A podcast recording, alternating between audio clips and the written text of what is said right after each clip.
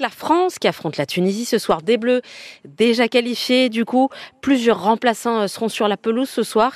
Et on dit en Coupe du Monde que les coiffeurs, justement, seront sur la pelouse.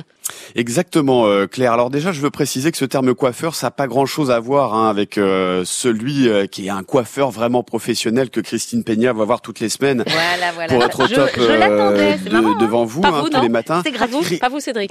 Christine, ça reste de la radio. Hein. oui, vous, oui, vous pouvez arriver décoiffé, hein, parce que Christine Christine veut qu'on la vous voit même hors antenne. Alors il y a trois hypothèses pour l'utilisation de ce terme qui est employé effectivement clair lorsqu'il y a un match euh, de foot sans enjeu pour une équipe en Coupe du Monde. La première, c'est aussi la plus ancienne historiquement. Il faut remonter à la Coupe du Monde 1958.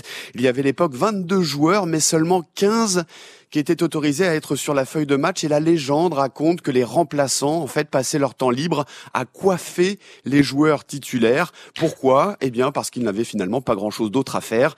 En même temps, les changements n'étaient pas encore autorisés à cette époque. Et la deuxième hypothèse, Cédric, elle vient d'un joueur Exactement, de Luis Fernandez, l'ancien milieu de terrain des Bleus, joueur qui a toujours été un petit brin euh, moqueur auprès de ses partenaires.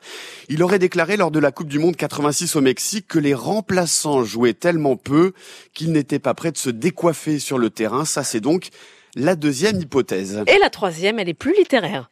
Oui, parce qu'il y a une appellation euh, du verbe euh, coiffer qui signifie prendre le dessus sur son rival. On veut coiffer son adversaire. Là, c'est donc plus un aspect euh, concurrentiel. Le titulaire verrait plus son remplaçant comme un ennemi. Il veut le coiffer, il veut prendre sa place. Bon, tout ça, je vous l'accorde, Claire, c'est un petit peu tiré par les cheveux. On couper les cheveux en quatre, peut-être, je sais pas.